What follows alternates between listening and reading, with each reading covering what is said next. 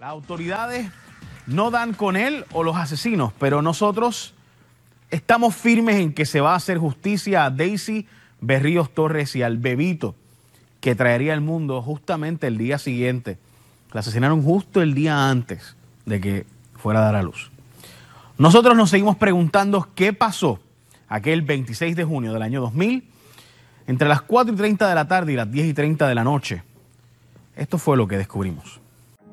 Si el agente Orlando Serpa es uno de esos tres sospechosos. Sí, es parte, es uno de los sospechosos.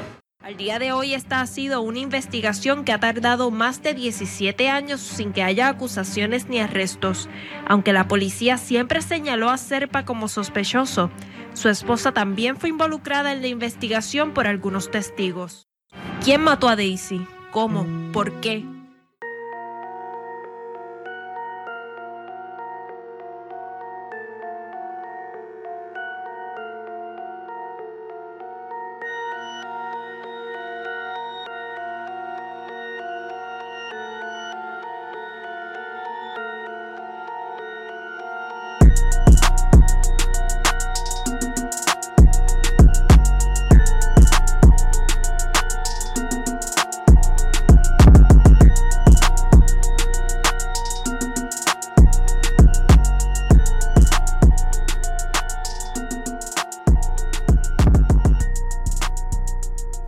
Saludos, espero que se encuentren bien.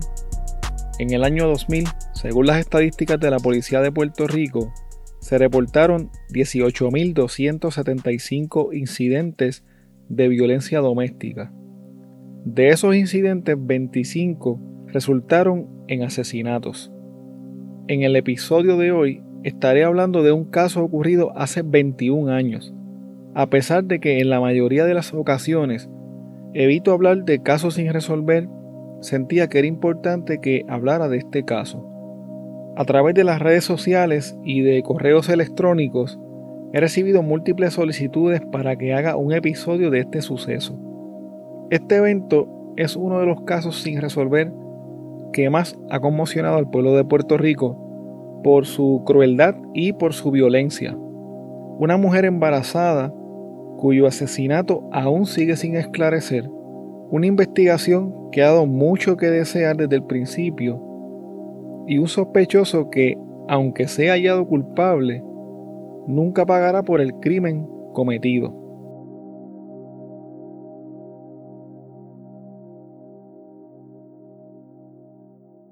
Daisy Berríos Torres era madre de una niña, tenía 31 años, era asistente dental y se encontraba en su noveno mes de embarazo. El 26 de junio del 2000, a eso de las 5 de la tarde, le pidió a su hermana Carmen que se quedara cuidando a su hija de 8 años. Algunas versiones dicen que Daisy había acordado encontrarse con el padre del bebé que llevaba en su vientre para comprarle algunas cosas ya que al otro día tenía que irse al hospital.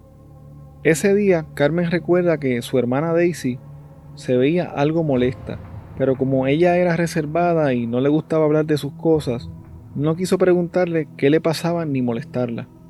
Cerca de las 6 y 30 de la tarde, Wanda, quien también era hermana de Daisy, la llamó para preguntarle a dónde estaba, ya que se encontraba preocupada porque el nacimiento de su bebé estaba previsto para el día siguiente y tenía que prepararse para ser hospitalizada al otro día porque el parto sería por medio de cesárea. Más o menos una hora más tarde, Wanda volvió a llamar a Daisy. En ese momento, alguien contestó el teléfono, pero no habló. Solo se escuchaba la respiración de una persona.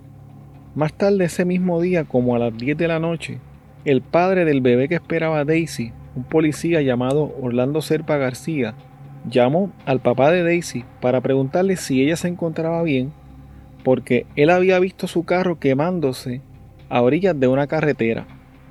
Orlando Serpa García, al que conocían como Landy, era un gruero de la unidad de tránsito de la Policía de Puerto Rico en Vega Baja.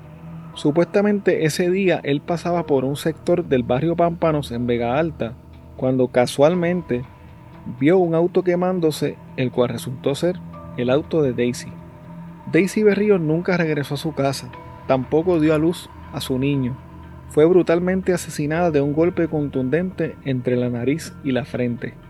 Luego de tan brutal acto, fue lanzada desde un puente que daba a un vertedero clandestino ubicado en el sector murciélago del barrio Almirante Sur, en el pueblo de Vega Baja.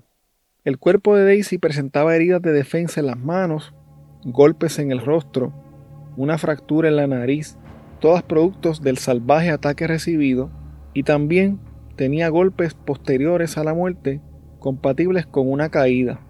Su cuerpo fue encontrado al otro día por unos jóvenes que trabajaban recolectando chatarra en el área, quienes rápidamente llamaron a la policía. Quiero hablarles ahora de algunos detalles importantes de este caso que salieron a la luz durante la investigación. A las 6 y 9 de la tarde del 26 de junio del 2000, Daisy se encontraba pagando las cosas que había comprado para su bebé. Esto se sabe ya que su imagen fue capturada por las cámaras de seguridad del Kmart de Vega Baja. En el lugar de los hechos se encontraron varias piezas de evidencia, entre ellas un cartón con sangre, una soga y un guante de gruero. Orlando Serpa fue considerado como sospechoso de la muerte de Daisy y de su bebé. Algunas incongruencias comenzaron a surgir en este caso desde el principio. Cuando apareció el cuerpo de Daisy, Orlando no acudió al lugar de los hechos, algo que le estuvo raro al investigador del caso, el agente Edwin Padrón, ya que en un principio Orlando parecía estar muy preocupado por la desaparición de Daisy. Orlando Serpa, quien en ese momento estaba casado con otra mujer, dato que la familia de Daisy desconocía, indicó en aquel entonces que estuvo trabajando ese día desde las 4 de la tarde hasta las 10 de la noche. Su compañero de turno, un agente de apellido Rivera, confirmó esta información. La familia de Daisy llegó hasta el cuartel de la policía debido a que habían encontrado el auto de Daisy, pero ella no aparecía. Se dice que en algún momento de la noche llegaron dos mujeres al cuartel, quienes le preguntaron a las personas que estaban allí si eran familia de la mujer desaparecida, algo que era muy curioso ya que en ese momento nadie sabía que Daisy estaba desaparecida. Las mujeres dijeron que eran amigas de Landy y que lo estaban buscando simplemente para hablar con él. Unos tres meses después del asesinato de Daisy y de su bebé por nacer, una de sus hermanas se enteró de que una semana antes del asesinato, estas mismas mujeres habían estado preguntando por Daisy en el vecindario. Las mujeres fueron entrevistadas con relación al caso, pero no se pudo probar su relación con la muerte de Daisy. Un testigo declaró que en la mañana del 27 de enero del 2000 vio a una mujer y a dos hombres en una guagua pequeña Mazda GLC cerca del vertedero clandestino en donde encontraron el cadáver de Daisy Berríos. El testigo indicó que las personas estaban bajando algo parecido a un bulto de la parte trasera de la guagua. En una ocasión este testigo estaba viendo las noticias y en una conferencia de prensa junto a Orlando Serpa estaba una mujer muy parecida a la que él había visto aquel día ayudando a sacar el bulto. La mujer era la esposa de Orlando Serpa sin embargo, el testigo no estaba 100% seguro de que ella era la mujer que él había visto aquella mañana y no la pudo identificar positivamente en una rueda de confrontación. Luego del hallazgo del cuerpo de Daisy, el agente investigador del caso fijó su mirada en Orlando Serpa y lo cuestionó con relación a los hechos. En todo momento él indicó que no tenía nada que ver con la muerte de Daisy porque ese día él se encontraba trabajando. El FBI intervino en un momento dado en el caso, ya que se llegó a pensar que había un posible carjacking al encontrar el auto quemado. Orlando sentía cada vez más la presión del agente investigador y del FBI, sobre todo cuando le dijeron que ellos sabían que él no estuvo trabajando el 26 de junio como lo había indicado. Su compañero, el agente Rivera, cambió su versión inicial y dijo que Orlando le había pedido que no dijera que él no había ido a trabajar ese día.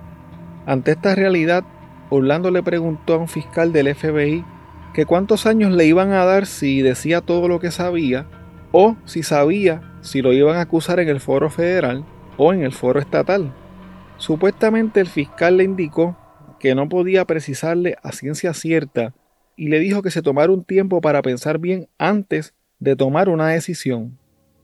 Un par de días más tarde, Orlando regresó a hablar con el fiscal, pero esta vez llegó acompañado de su abogado, el cual le aconsejó que no dijera nada. Un tiempo después, el FBI desistió del caso porque entendía que no se había cometido ningún delito federal y dejó el asunto en manos de las autoridades estatales. Ante la falta de evidencia y quizás debido a algunos errores que se pudieron haber cometido durante la investigación inicial, el caso de Daisy se enfrió. El 5 de mayo del 2004, el superintendente de la Policía de Puerto Rico, Agustín Cartagena, formuló cargos administrativos contra Orlando Serpa por falsificar la hora de entrada a su turno del 26 de junio del 2000. Como consecuencia de esto, Orlando Serpa fue suspendido de empleo y de sueldo. Luego de que se finalizara la investigación, Orlando fue expulsado sumariamente de la Policía de Puerto Rico. En el 2006, Orlando Serpa acudió ante la Comisión de Investigación, Procesamiento y Apelación de la Policía de Puerto Rico para apelar su expulsión. Según la investigación de la policía, Orlando Serpa llegó recién bañado a su puesto de trabajo, como a eso de las 10 de la noche del 26 de junio del 2000, y no a las 4 de la tarde como había dicho originalmente. A pesar de eso, sus compañeros lo encubrieron, ya que, según la investigación y el testimonio de un supervisor ante la comisión, él era un buen compañero, era muy cooperador, no reclamaba las horas extras que trabajaba y hasta usaba su grúa personal para hacer trabajos de la policía. La comisión determinó que la prueba presentada demostró que el asunto se trataba de un hecho aislado de un agente que tenía una larga trayectoria de servicios meritorios y por lo tanto decidió a favor de Orlando Serpa. El castigo se redujo de la expulsión a tan solo cinco meses de suspensión de sus funciones y su puesto le fue restituido. En esencia, la comisión dijo, sabemos que él mintió sobre sus horas de trabajo el 26 de junio del 2000, pero como había sido un policía ejemplar, se la vamos a dejar pasar y no vamos a tomar en consideración los serios alegatos que hay en su contra con relación al asesinato de su expareja, Daisy Berríos. No conforme con esta decisión, la policía de Puerto Rico fue ante el Tribunal de Apelaciones. Sin embargo, el tribunal confirmó la decisión de la comisión. En el 2017 se comenzó a hablar nuevamente de este caso, particularmente en el programa Jay y su rayo X de Telemundo.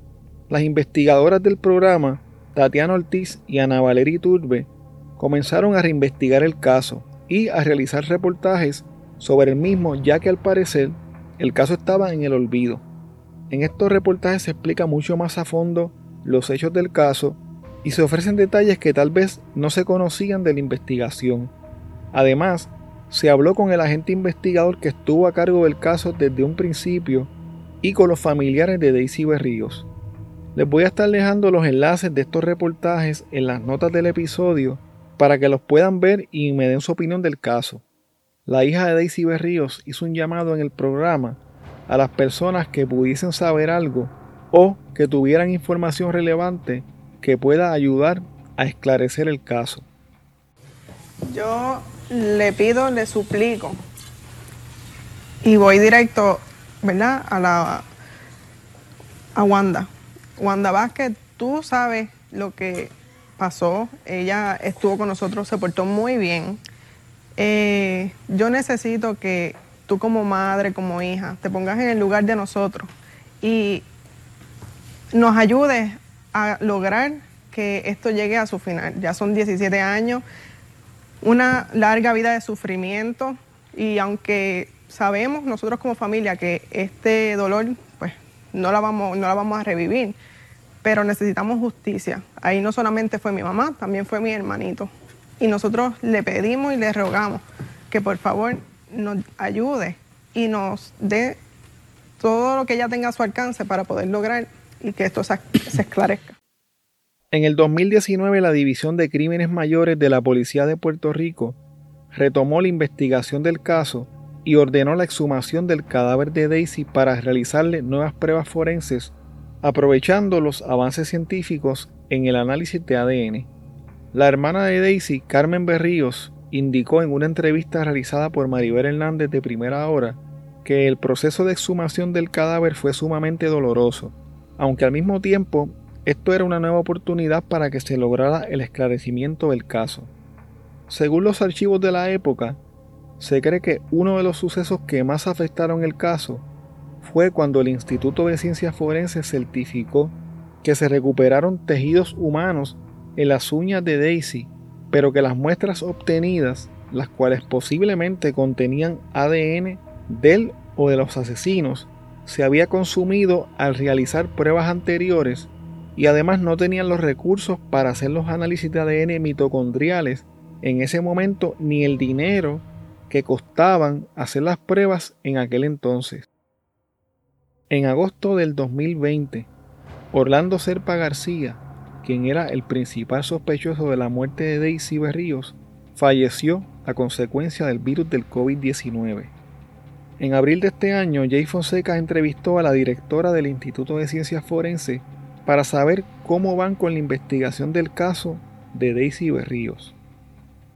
En el año 2019 es cuando Forense viene a recibir una muestra de referencia. ¿Qué es una muestra de referencia en el contexto forense? Es la muestra de una persona de interés o de un sospechoso. Es decir, hasta desde el 2000 hasta el 2019 nosotros solo tenemos muestras de la escena de la, del cadáver eh, y tenemos muestras de la exhumación, como tú, como tú bien indicas, eh, pero no tenemos con qué comparar esas muestras. Entonces, del 2019 hasta acá es que se hacen unas pruebas eh, de ADN de comparación mediante la prueba de la evidencia que se recopila en escena, que originalmente se le hace una serología ahora ya con el desarrollo de la prueba de ADN, ¿verdad? Este, con lo robusta que es, se repiten esas pruebas con la metodología del ADN y entonces se hacen las respectivas comparaciones.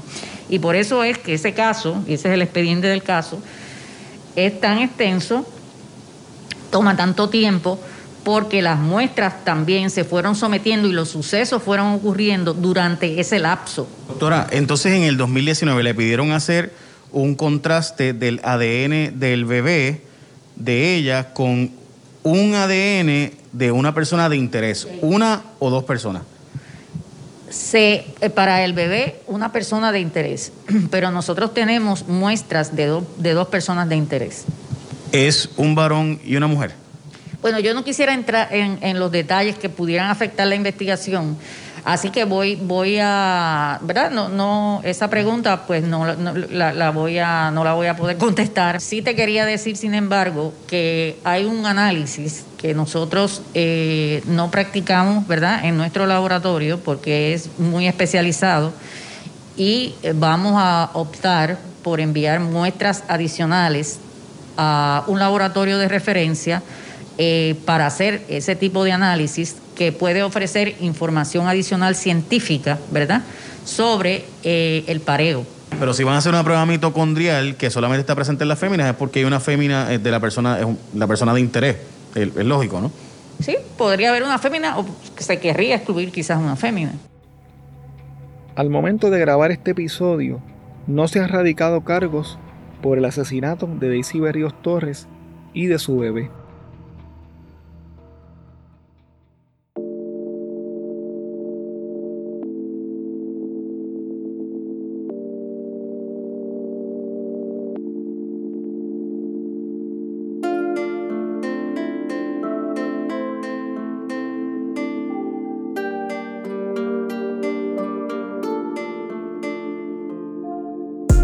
Bueno, hasta aquí el episodio de hoy. Recuerda que puedes contactarnos a través de crimepodpr.com. Síguenos en Facebook, Instagram y Twitter como CrimePodPR, en donde estaremos subiendo contenido relacionado a los temas con los que vamos a estar trabajando y sobre noticias de casos criminales principalmente. Recuerda también suscribirte a este podcast en tu aplicación favorita para podcast y compartirlo con las personas que conoces. También puedes apoyarnos a través de patreon.com diagonal crimepodpr en donde vas a tener acceso al contenido que utilizamos para poder hacer las investigaciones, como por ejemplo documentos, enlaces, fotos adicionales a las que subimos a las redes, videos, análisis de los casos, entre otras cosas que vamos a estar añadiendo poco a poco. Muchas gracias y hasta la próxima semana.